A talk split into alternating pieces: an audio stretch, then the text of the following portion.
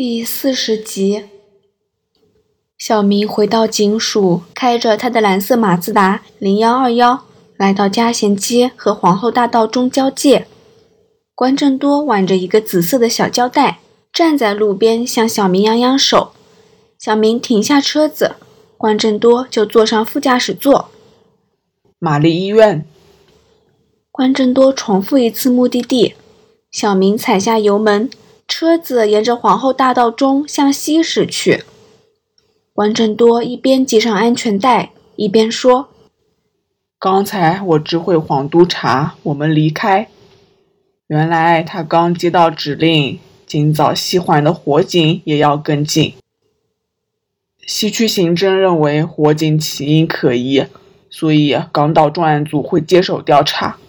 听说有二十多名居民留医。”专案组探员在玛丽医院刚替嘉贤街的伤者做好笔录，便要跟火灾的受害者录口供，也算是因利乘便，不用跑两趟。喂，小明，你在听吗？小明如梦初醒，连忙向组长回答道：“啊啊，对不起，我正在想组长您之前的话。”您说投枪水弹的犯人是精心策划，有特定目标？对，为什么？一开始我以为这次的是模仿犯。关正多答非所问，令小明疑惑的透过后视镜瞧了组长一眼。模仿犯？嘉贤街的案子在本质上跟旺角的完全不同。在到现场之前，我还对这假设蛮有信心的。关正多缓缓说道。小明顿时明白，关正多对黄督察说“完全吻合”时的微妙表情，就是因为环境证据跟预测不一样所致。有什么不同？一样是露天市集，在唐楼顶楼投掷水管疏通剂，令大量无辜市民受害。旺角的案子是在周末晚上发生的，而这次却在周五早上。关真多打断小明的话说：“光天化日之下作案，要冒上较大的风险，例如因为怕被附近大厦的居民看到，只能在顶楼逗留较短的时间，而且离开现场时。”就算不担心被路人目击，也有可能被附近的监视器拍到。在白天，犯人外表曝光的可能性大增。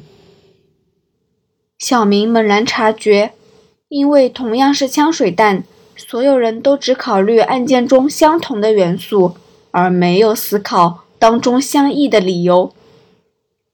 另外，关正多继续说：“周末和周五也不一样。星期五早上的嘉贤街市集再繁忙，也不及周末晚上旺角女人街那么多人。假设犯人是个神经病，纯粹以伤害他人为乐，他挑选这个犯案地点跟日期就不太对劲。假如他挑周末才动手。”那就有更多的猎物，制造更大的混乱，而且它可以挑唐楼更多、更容易逃逸的桐子湾渣甸坊市集，或者湾仔太原街市集等等。所以这案件是不同人做的。不，从现场环境看来，犯人是同一人，或是同一伙。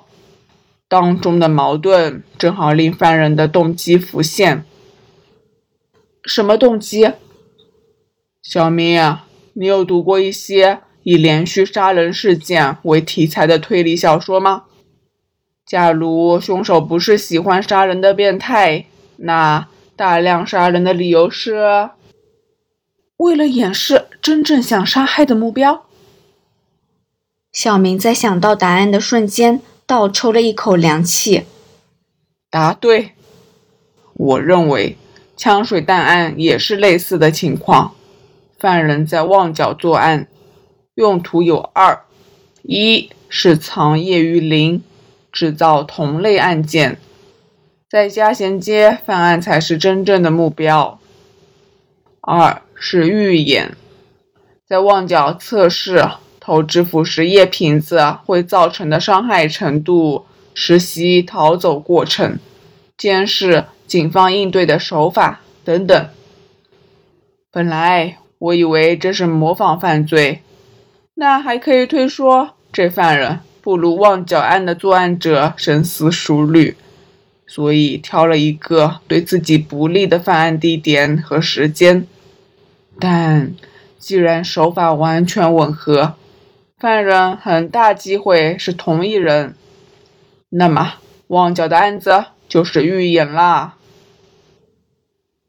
嘉贤街的案子不也可能是预演吗？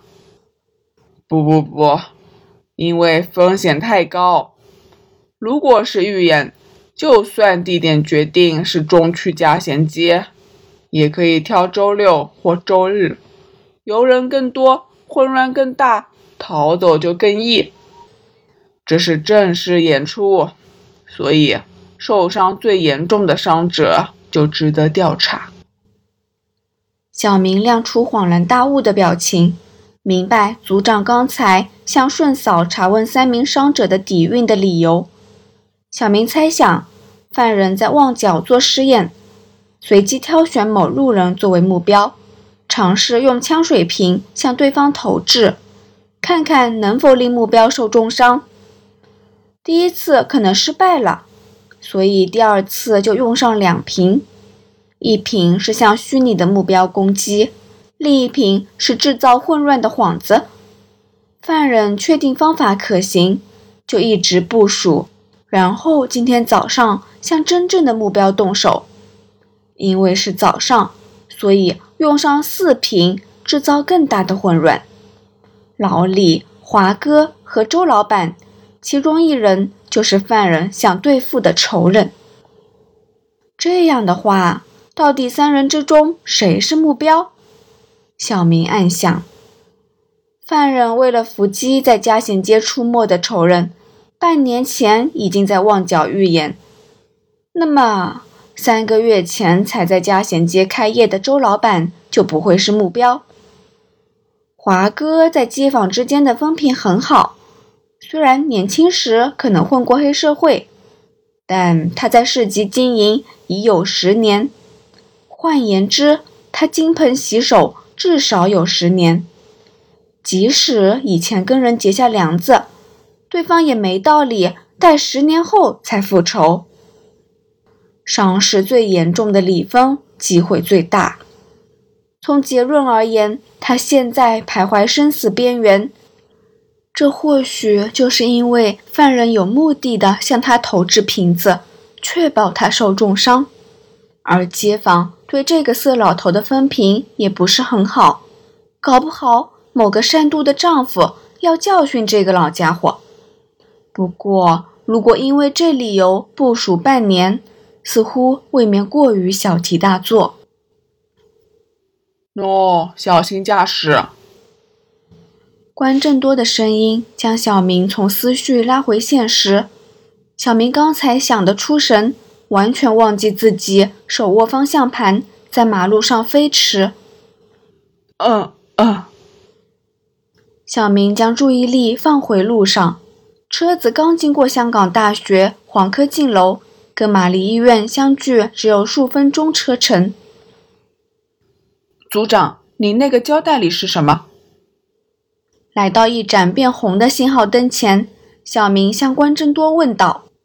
他从刚才开始便发觉关正多手上多了一个紫色胶带。哦，刚才离开嘉贤街，跟顺嫂买的。关正多从袋子掏出一顶簇新的棒球帽，往自己头上一戴，说。原价三十，我杀价至二十，还可以吧？退休后我打算多到郊外走走，这种帽子遮太阳应该挺合用。可是黑色吸热，大暑天戴这个会很辛苦吧？小明瞧了瞧那顶黑色的帽子，帽子的材质很粗糙，正前方没有任何文字或图案，但在鸭舌的右边有一个硬币大小的灰色标靶符号，似乎想模仿某些知名品牌的前卫设计。